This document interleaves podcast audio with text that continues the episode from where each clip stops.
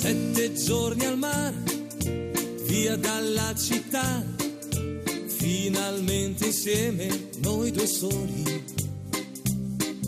Sveglia accanto a te, poi dopo il caffè, passeggiate mano nella mano.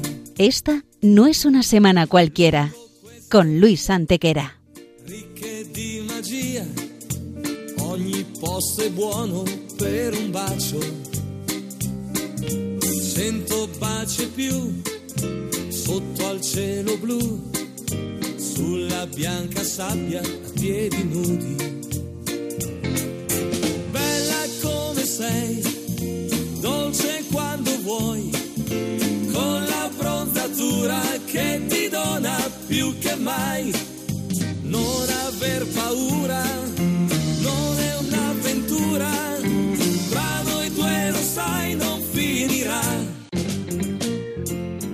Hola a todos, bienvenidos una vez más al programa Esta no es una semana cualquiera en Radio María con un servidor de ustedes Luis Antequera y Mariate Aragonés.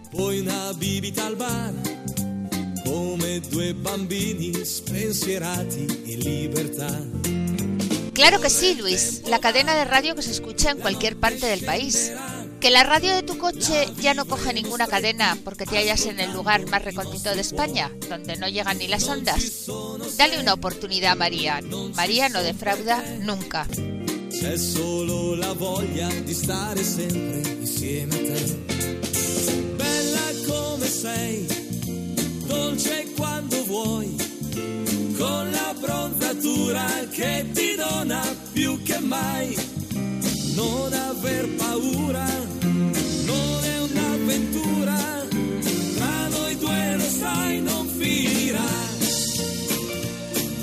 Comienza Esta no es una semana cualquiera, el programa que dirige Luis Antequera.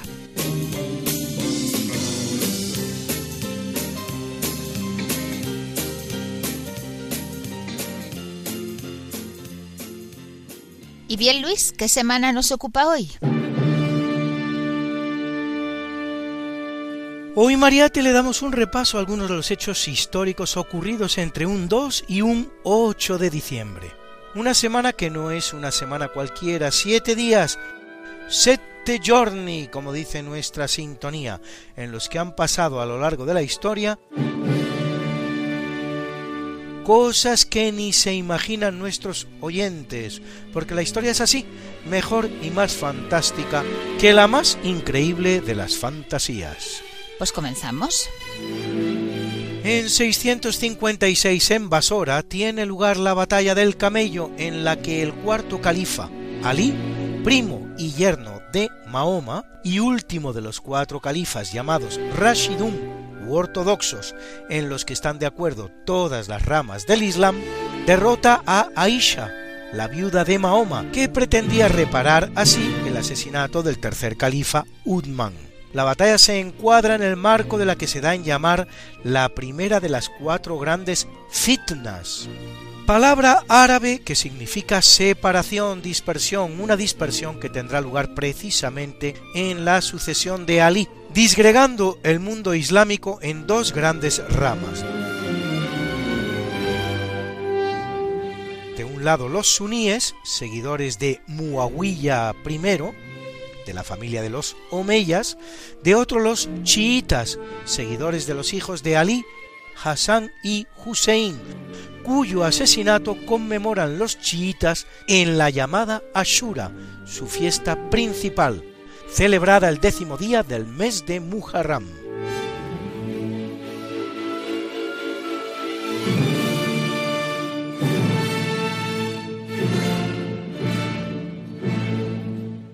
1110, dentro del ámbito de la Primera Cruzada, 11 años después de conquistar a Jerusalén, Balduino de Boulogne, más conocido como Balduino I, primer rey de Jerusalén, conquista la ciudad de Sidón, en Líbano. Previamente Balduino ya había acrecentado sus posesiones con las conquistas de Arsif, Cesarea y Acre, y después de Sidón todavía incorporará Tiro y la ribera de la Transjordania, llevando el llamado reino latino de Jerusalén a su máxima dimensión.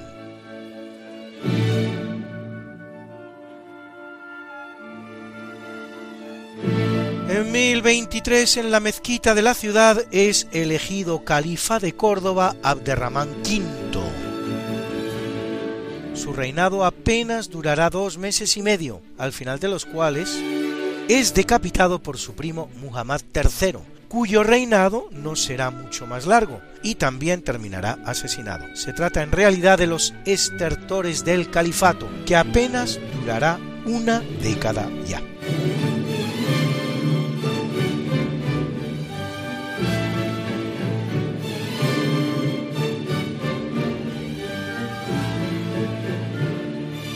En 1409 se abre en Alemania la Universidad de Leipzig, cuarta de las alemanas después de Heidelberg, Erfurt y Würzburg.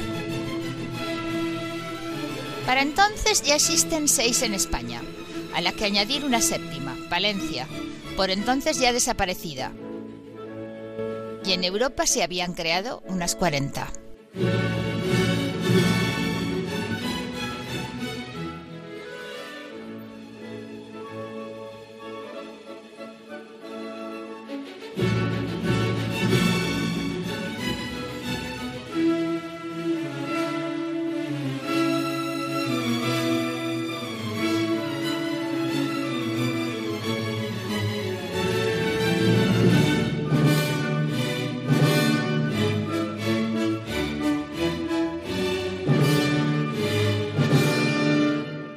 Capítulo siempre fecundo de la conquista, colonización y evangelización de América por los españoles, que va a permitir a los indígenas americanos el tránsito del neolítico al renacimiento en apenas dos generaciones,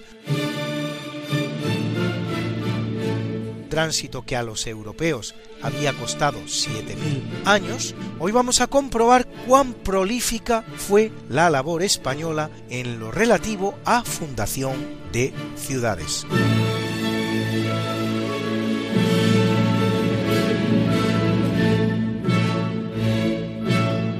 Sí, Luis, porque en 1534 Sebastián de Belalcázar y Diego de Almagro fundan en las faldas del volcán Pichincha, de casi 5.000 metros de altura, la ciudad de San Francisco de Quito, actual capital de Ecuador. En 1546 el español Juan de Villarroel funda la ciudad de la Villa Imperial de Potosí, en la actual Bolivia, famosa por sus minas de plata, que será en el siglo XVII una de las ciudades más grandes del mundo y hasta dará nombre a una moneda muy valiosa que justifica el famoso dicho vale más que un Potosí. Su riqueza fue tal que se dice que para la procesión del Corpus Christi de 1658 se sustituye el empedrado de las calles hasta la iglesia de los Recoletos por barras de plata.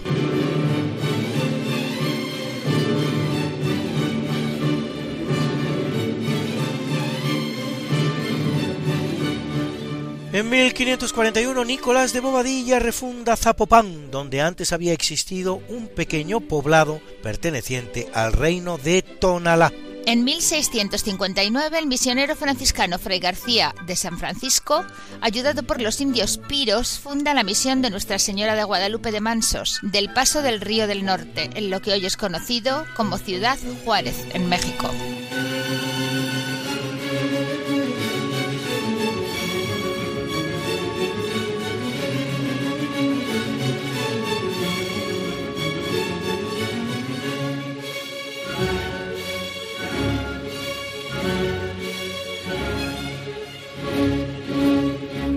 Y en 1744 en Chile, el gobernador José Antonio Manso de Velasco funda la ciudad de Copiapó.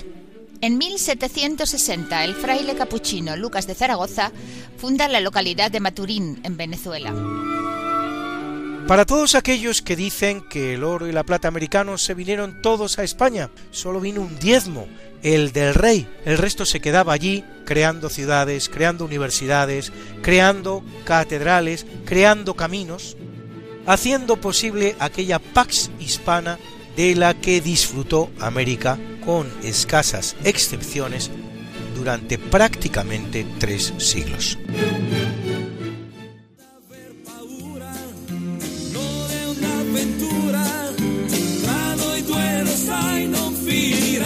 Esta no es... Una semana cualquiera.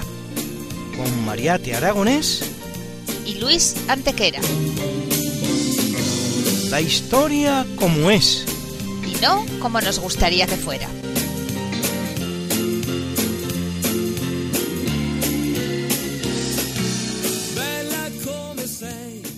En 1563, a los 18 años de su inauguración, se clausura el Concilio de Trento, el más largo de los 22 ecuménicos, es decir, mundiales, convocado para dar una respuesta al rampante luteranismo por los pilares de la mal llamada Contrarreforma.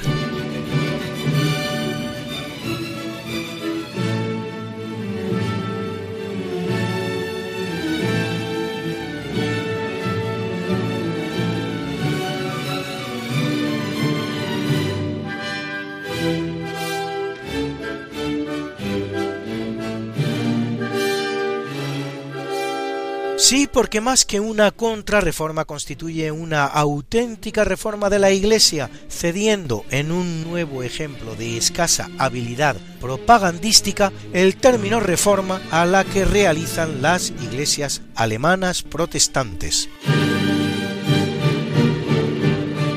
Va a celebrar 25 sesiones repartidas en tres períodos y en él entre otras muchas cuestiones que dan cuenta de la auténtica reforma global acometida, se reafirma el credo niceno-constantinopolitano, se declaran las dos fuentes de la revelación, a saber, tradición apostólica y sagradas escrituras. Se determina la Vulgata como versión oficial de la Biblia, se fija la doctrina del pecado original, se adopta la doctrina sobre los sacramentos y sobre el santísimo sacrificio de la misa, se reforman el clero y las órdenes religiosas, se reafirma el celibato sacerdotal y se condena el concubinato en eclesiásticos. Se confirman tanto la existencia del purgatorio como la veneración de santos y reliquias, y se encomienda al Papa la elaboración de un catecismo y la revisión del breviario y del misal.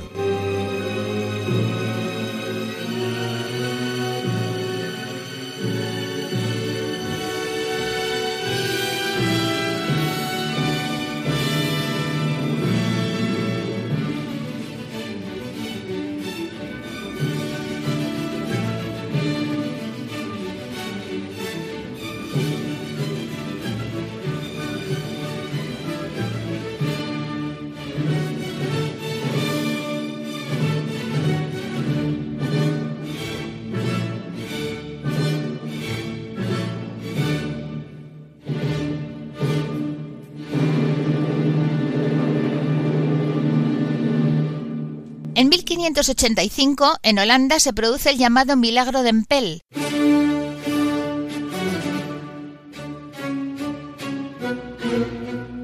Inexorablemente sitiados los tercios españoles en la ciudad de Empel, la repentina congelación del río Mosa les permite burlar el sitio y vencer posteriormente a los neerlandeses.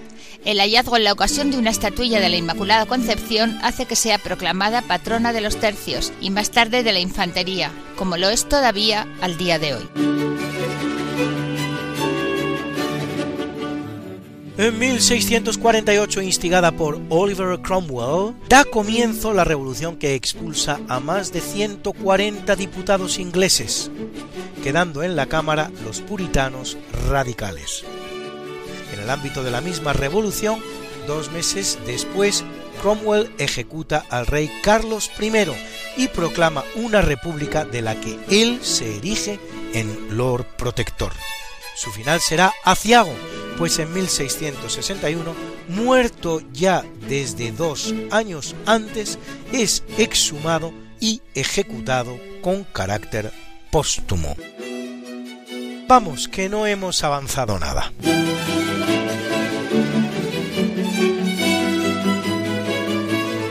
Y es un día importante en el proceso de descomposición del Imperio Británico, pues en 1791 el Parlamento aprueba un acta en la que crea el Alto y el Bajo Canadá, dando así el primer paso para la creación de una confederación canadiense que en 1867 se constituye con amplio grado de independencia, aunque eso sí, dentro de la Commonwealth británica y con el rey de Inglaterra como autoridad suprema del Estado, situación que aún pervive.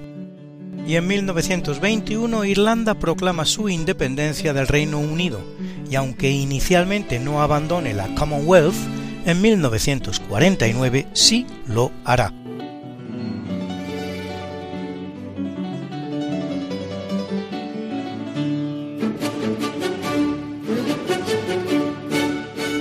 Importante en la vida de Napoleón Bonaparte porque en 1804 en la Catedral de Notre-Dame de París lleva a cabo su autocoronación como emperador en presencia del Papa Pío VII.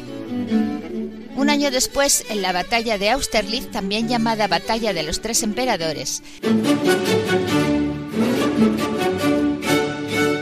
actual Chequia, consigue una de sus más espectaculares victorias, derrotando a la tercera coalición antifrancesa que forman Gran Bretaña, Austria y Rusia y acabando con el Sacro Imperio Romano Germánico.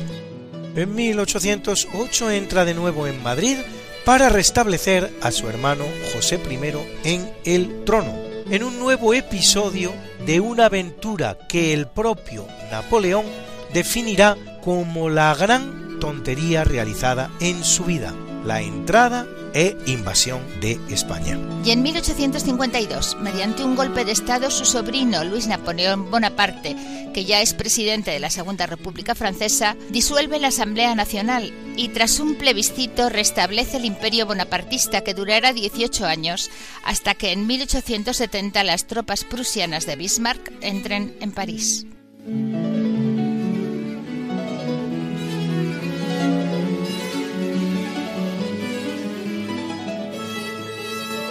En 1813 y dirigida por su autor en persona, en el Palacio Imperial de Hofburg de Viena, se estrena la séptima sinfonía de Beethoven, que hoy forma parte de nuestra banda sonora.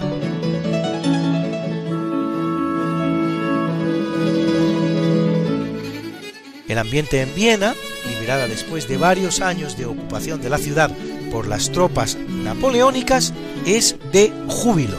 La ferocidad de su primero y cuarto movimientos van a crear confusión entre los críticos, algunos de los cuales incluso acusan a Beethoven de estar loco.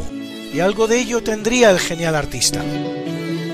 En 1823, en un discurso ante el Congreso de su país, el presidente norteamericano James Monroe marca los principios de lo que será la política exterior de los Estados Unidos, sintetizada en el lema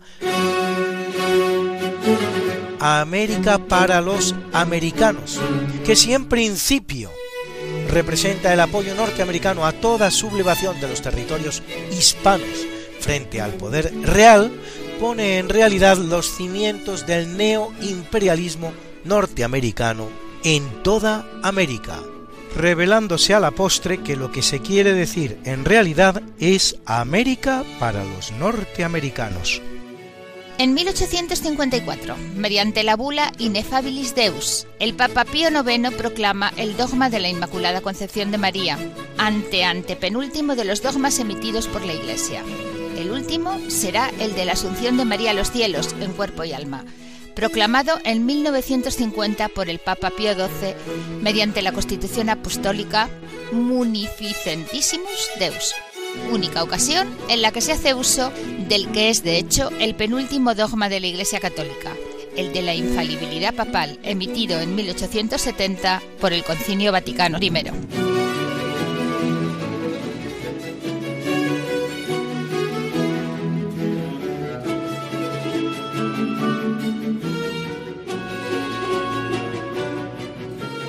El de la Inmaculada Concepción es un dogma que habla español, en el que se han desempeñado muchos grandes teólogos españoles, como solo a modo de ejemplo Diego Pérez de Valdivia, los jesuitas Ambrosio de Peñalosa, Juan Eusebio Nirenberg y Juan Antonio Velázquez, los franciscanos Luis Miranda y Pedro Alba, Gonzalo Sánchez de Lucero, Diego Granado, Fernando Quirino de Salazar, Antonio Calderón y sobre todo Luis Crespi y Borja, obispo de Orihuela y de Plasencia, activo participante en el concilio de Trento, nombrado embajador de Felipe IV ante la Santa Sede con la expresa misión de conseguir la abolición de un decreto anti-inmaculista emitido en 1644 por Urbano VIII. Tal era la implicación de la política exterior española en el tema, siendo el protagonista en la sombra de la emisión del importante breve papal en el que el Papa Alejandro VII declaraba que la Virgen María, Madre de Dios, fue preservada de la mancha del pecado original en el primer instante de su concepción. Uno de los grandes antecedentes de la Constitución Apostólica Inefabilis Deus que terminará declarando el dogma de la Inmaculada Concepción.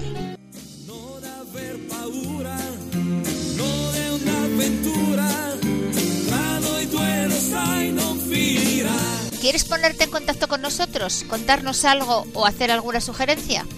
Puedes hacerlo por correo electrónico escribiendo a Esta no es una semana cualquiera, sin puntos, ni guiones ni espacios, arroba radiomaria.es. Esta no es una semana cualquiera, arroba radiomaria.es.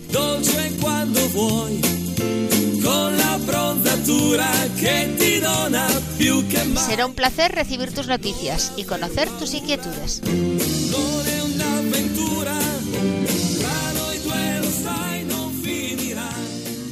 Y es un día especial para la arqueología, pues en 1876 el arqueólogo alemán Heinrich Schliemann, que ya había encontrado en 1870 en Turquía las ruinas de Troya, descubre a 90 kilómetros de Atenas la primera de las cinco tumbas de Micenas, con rico ajuar funerario.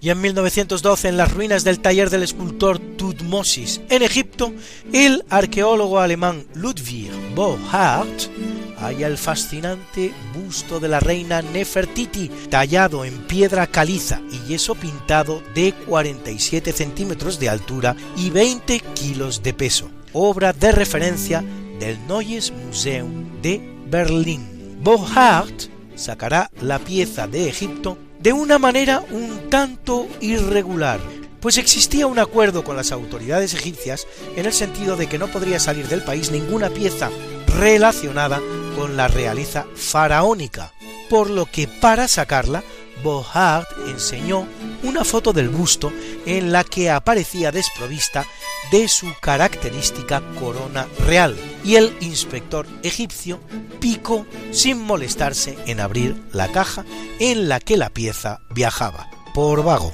Hoy las autoridades egipcias realizan una reivindicación continua de la pieza.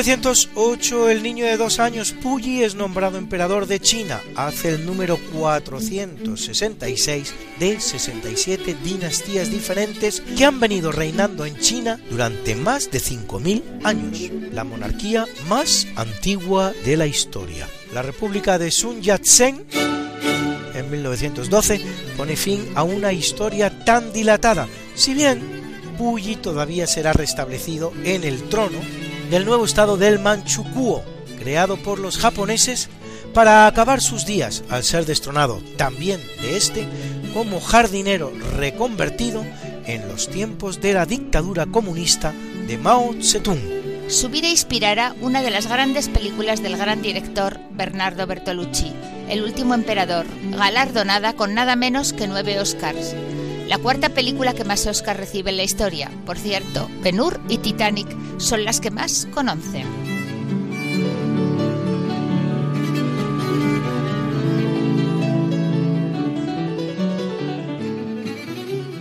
En 1945, cinco bombarderos TBM Avenger de la Marina de los Estados Unidos se pierden en el Triángulo de las Bermudas.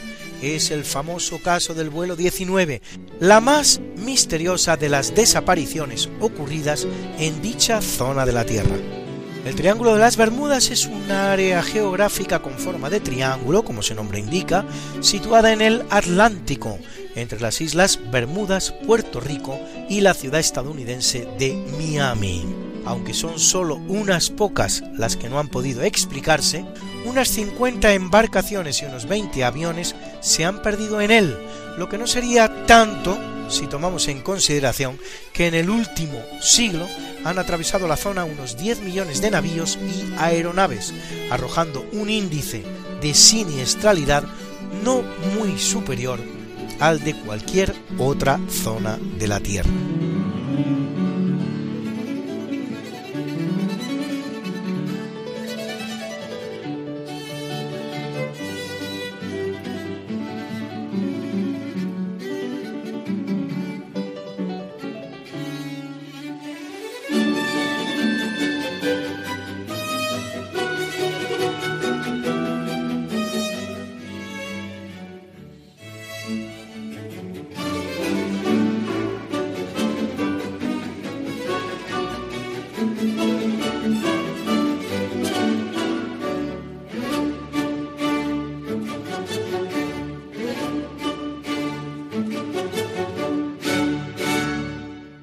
1959, el macaco Sam regresa a la Tierra sano y salvo de su viaje al espacio en una misión de la NASA. No era ni el primero ni será el último animal utilizado en vuelos espaciales.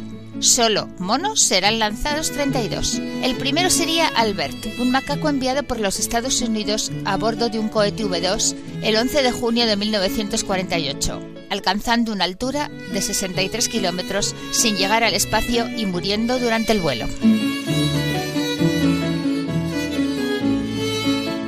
El primero en llegar al espacio será Albert II, el cual sobrevive a la experiencia, pero muere en el aterrizaje. El macaco Abel y la mona ardilla Miss Baker serán los primeros seres vivos en regresar exitosamente a la Tierra desde el espacio, más allá de alguna cucaracha polizón desconocida y de tantos y tantos microbios, cosa que ocurre el 28 de mayo de 1959 a bordo de un cohete Júpiter AM-18 el más popular de todos los animales en el espacio. Sin embargo, tal vez sea la perrita Laika, primer ser vivo en orbitar la Tierra, cosa que hará durante seis días en la nave soviética Sputnik 2, hasta que el 3 de noviembre de 1957 muere por sobrecalentamiento. A todos ellos y a los muchos otros animales que precedieron al Homo sapiens en el espacio, contribuyendo con su esfuerzo y su sacrificio al progreso humano en la Tierra, va dedicado este precioso tema de Mecano, Laica.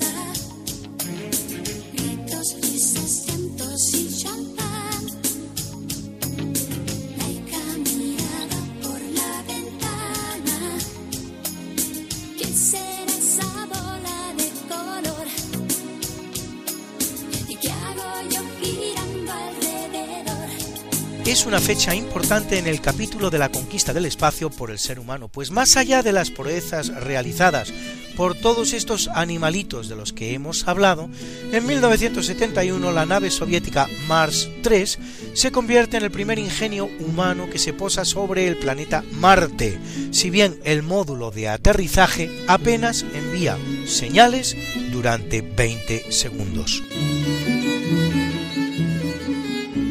22 años después, pero también en la misma fecha, la NASA lanza el transbordador Endeavour para reparar el telescopio espacial Hubble.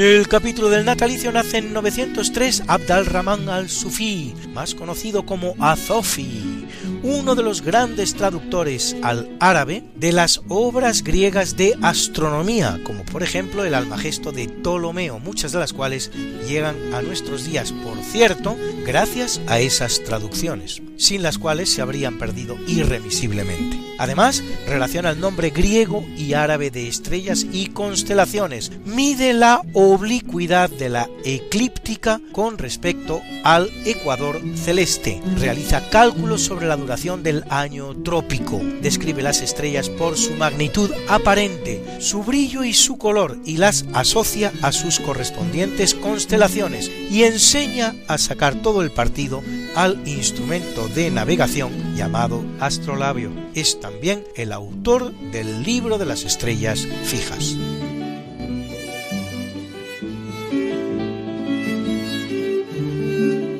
En 1285 nace Fernando IV de Castilla, que hace un intento infructuoso de capturar el reino islámico de Granada, que habría adelantado el final de la reconquista en dos siglos. Aunque sí conquistará en 1309 la estratégica ciudad de Gibraltar, que ya no se perderá en más de cuatro siglos, hasta el aciago Tratado de Utrecht de 1714 que pone fin a la Guerra de Sucesión española, con la pérdida del Peñón. Nace en 1443 Albisola Marina, más conocido como Julio II, vicentésimo décimo papa de la Iglesia Católica, clásico papa renacentista, gran mecenas de las artes y protector de artistas de la talla de Raffaello Sanzio, Michelangelo Buonarroti, a quien realiza el encargo de la capilla Sixtina y de su propio sepulcro, del que por desgracia solo llegará a hacerse el famoso Moisés, o Angelo Bramante, a quien encarga la construcción de la nueva basílica de San Pedro, recupera para la iglesia muchos de los feudos de los que había sido despojada e intenta la unificación de Italia bajo la égida de la Santa Sede. Crea también la Guardia Suiza Pontificia. Y es un buen día para las reinas, pues en 1542 en Escocia nace María I, más conocida como María Estuardo, que seis días más tarde se convierte en reina de Escocia, hasta que en 1567 es obligada a abdicar en favor de su hijo Jacobo VI, de un año de edad. María acabará decapitada por su prima Isabel I de Inglaterra.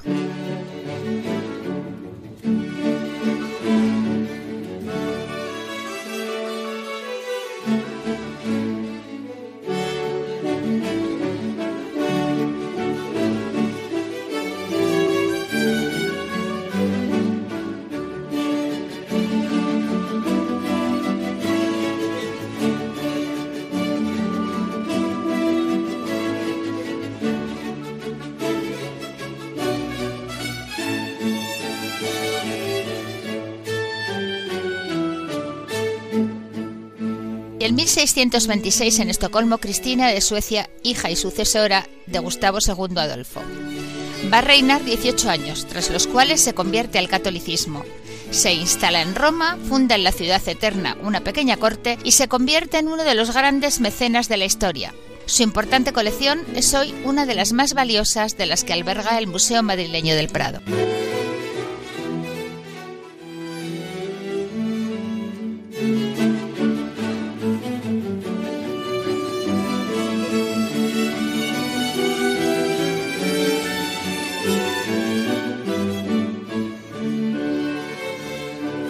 En 1598 nace en Nápoles el arquitecto, pintor y escultor barroco italiano Gian Lorenzo Bernini, el Miguel Ángel del barroco, del que es prácticamente el creador, uno de los forjadores de la Gran Roma, entre cuyas obras destacan el baldaquino de San Pedro, en la basílica del mismo nombre, y su famosa columnata, escultor también del impresionante éxtasis de Santa Teresa o de la fontana dei quattro fiumi, la fuente de los cuatro ríos, en la piazza Navona de la ciudad eterna.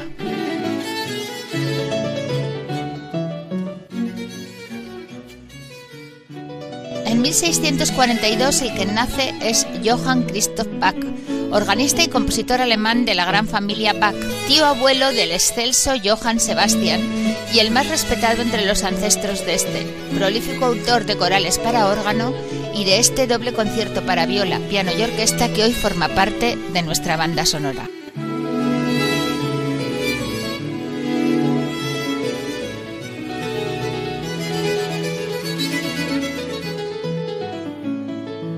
En 1753 Francisco Javier Balmis, médico español organizador de la primera campaña de vacunación a nivel mundial en la llamada Real Expedición Filantrópica de la Vacuna, patrocinada por el rey Carlos IV en un hecho sin precedentes, la cual llevará la vacuna de la viruela, descubierta por Edward Jenner solo siete años antes, no solo a las posesiones españolas en Hispanoamérica y Asia, sino incluso a la China y en un rasgo de generosidad propio del carácter español hasta algunas posesiones de la corona inglesa con la que España se hallaba en guerra. Verdadera proeza de la medicina preventiva que de haber realizado un británico o un francés habría dado lugar a tantas y tantas películas.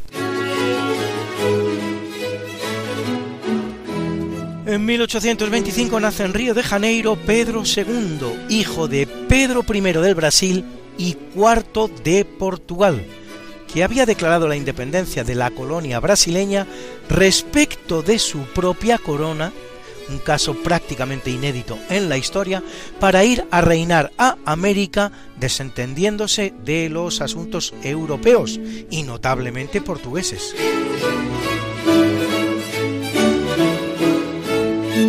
II será emperador de Brasil desde 1831, con 5 años de edad hasta 1889, 58 años, en los que el país alcanza su mayor grado de desarrollo. Un año antes de ser derrocado en 1888, aboliría la esclavitud. En 1840 nace Tashunka Witko, traducible al español como caballo loco, jefe de los Sioux Oglala, que, apresado por el ejército norteamericano, será asesinado a bayonetazos por los soldados. Pueblo generalmente pacífico, los Sioux incluso tomarán partido por los secesionistas norteamericanos en su guerra de la independencia. Por cierto, que entre ellos un personaje muy curioso de Escoya. Hablamos del español Manuel Lisa, nacido en Nueva Orleans, española por entonces, fundador de la Missouri Fur Company, compañía de pieles de Missouri. Hombre muy influyente entre las tribus indias de la región, a las que incluso enseña artes agrícolas y ganaderas. Casado de hecho con una india Omaha y explorador de la llamada Senda de Oregón, la ruta que unirá San Luis en Missouri hasta Obregón, cuando Luisiana pertenecía a la corona de España.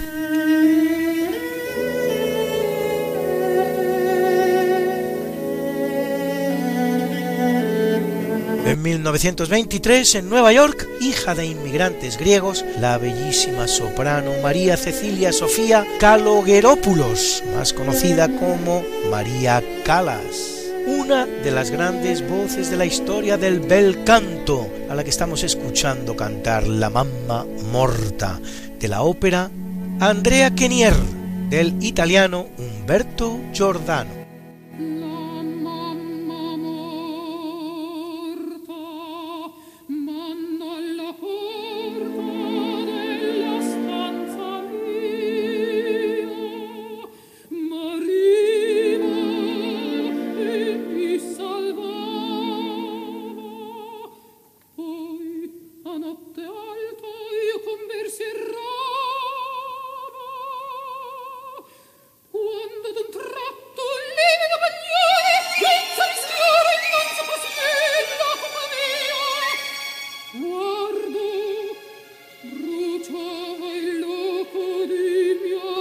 Capítulo del obituario muere en 1131 uno de esos grandes sabios de la historia, el persa Giyaz al-Din Abdul Fat Omar Ben Ibrahim Yayam Nishapuri, más conocido como Omar Yayam, poeta, astrónomo y filósofo, autor de las Rubaiyat o cuartetas, obra cumbre de la poética persa.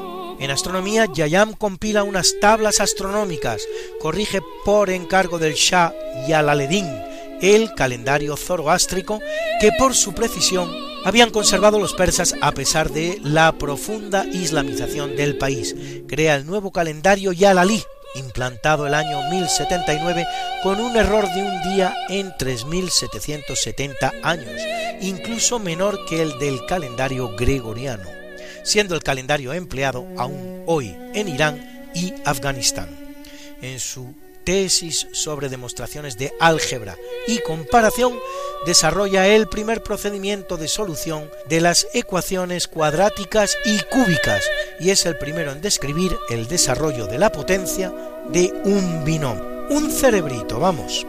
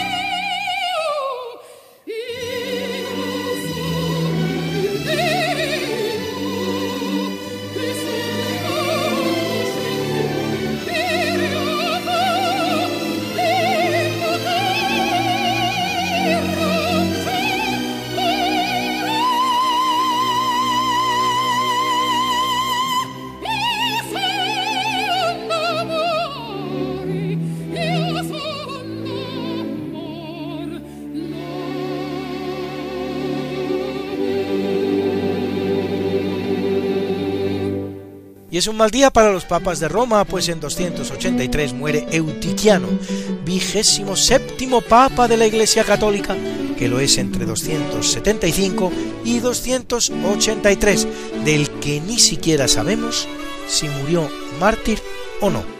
En 1254 lo hace Sinibaldo dei Fieschi, más conocido como Inocencio IV, centésimo octogésimo papa de la Iglesia Católica, que lo es entre 1243 y 1254, el cual se enfrenta con dureza a los emperadores Federico II y Conrado IV. Convoca el concilio de León, recupera para el papado el reino de Sicilia y se muestra muy interesado en las relaciones con el lejano oriente.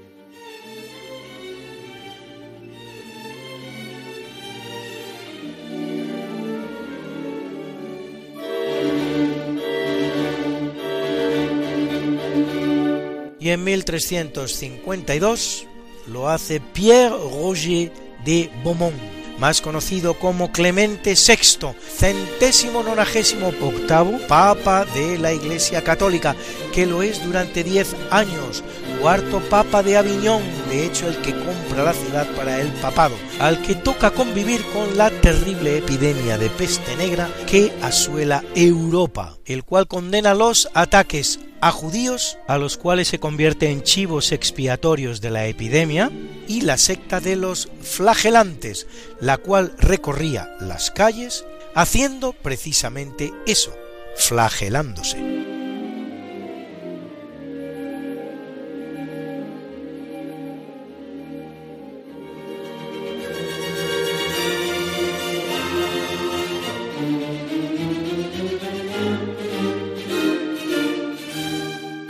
Fecha aciaga para los grandes generales españoles, pues en 1515 muere en Granada Gonzalo Fernández de Córdoba, el Napoleón español, o por mejor decir Napoleón el Gonzalo Fernández de Córdoba francés, militar español al servicio de los reyes católicos, conocido como el Gran Capitán, conquistador para la corona española del sur de Italia, más concretamente en Nápoles, y defensor contra el avance del turco por el Mediterráneo.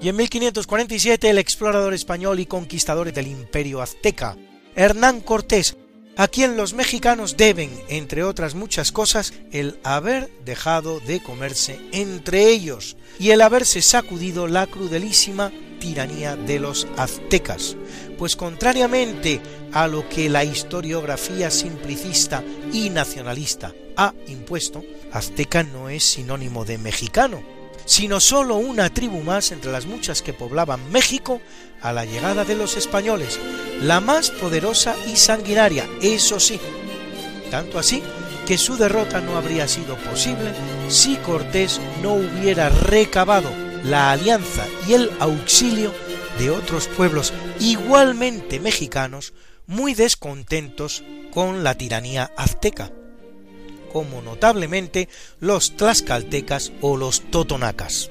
Aunque muerto en Sevilla, por expresa voluntad de Cortés, sus restos son llevados a México para ser sepultados en la iglesia del Hospital de Jesús, por él fundado.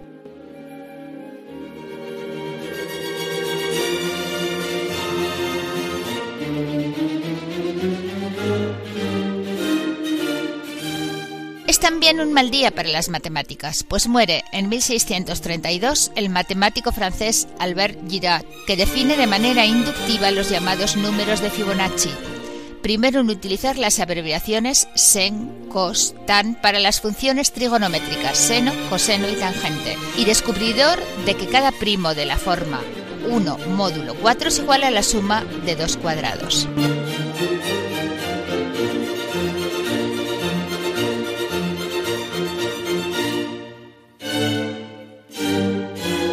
1864 el matemático británico George Boole, fundador del álgebra de Boole, base de la aritmética computacional moderna, gracias a la aplicación de una serie de operaciones lógicas. En 1771 muere Giovanni Battista Morgani, anatomista italiano que describe De seribus e causis morborum per anatomen indagatis, con 700 historias clínicas de sus autopsias. Diseña instrumentos para la práctica de las disecciones médicas. Incluso hoy en día, la mesa en la que se realizan las autopsias se conoce todavía como mesa de Morgagni. Realiza estudios sobre aneurisma y enfermedades pulmonares. Describe el carácter contagioso de la tuberculosis. Lucha contra las sangrías, tan comunes en su época, y propone la extirpación de la región afectada como forma de tratar el cáncer.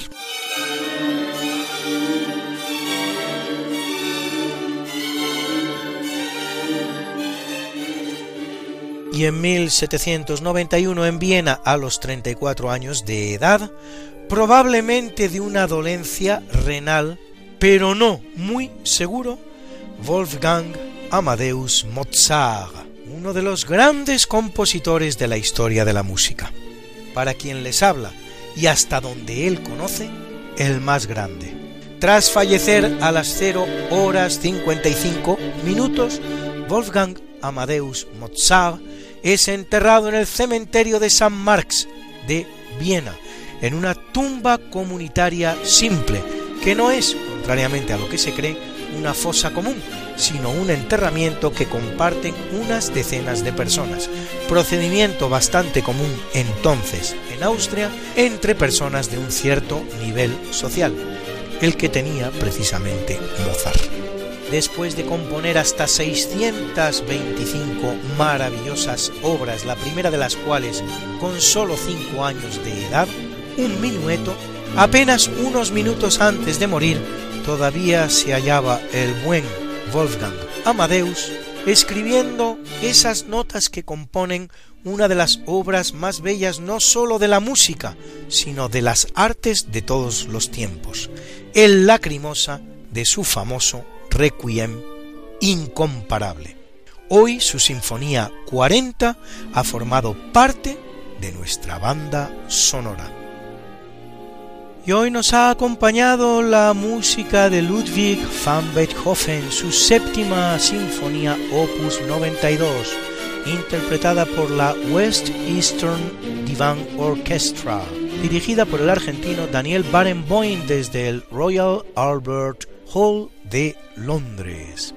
Y también la música de Johann Christoph Bach, el doble concierto para viola, piano y orquesta. A la viola, Reinhard Goebel, al piano forte Robert Hill.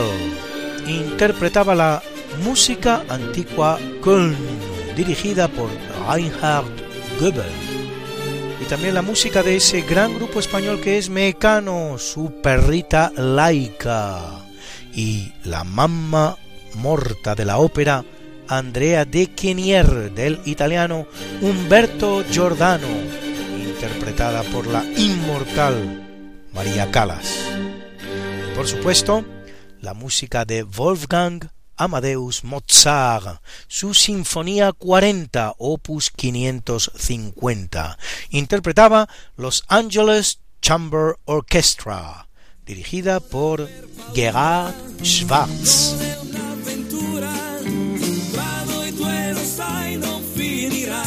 Y bien amigos, esto ha sido todo por hoy en Esta no es una semana cualquiera.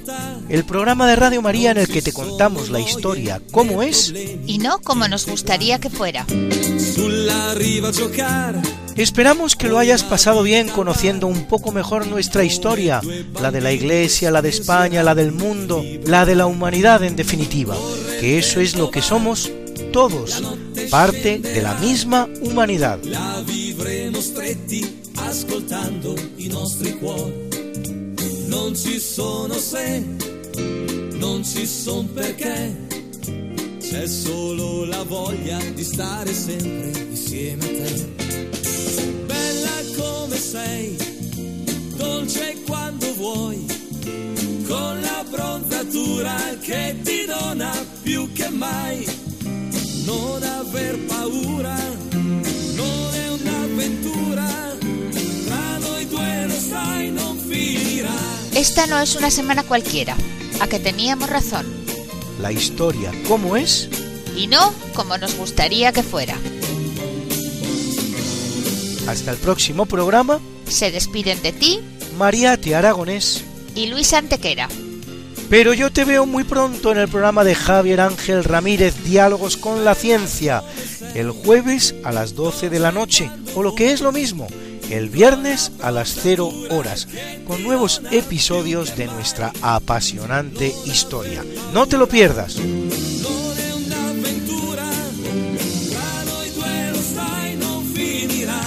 Non è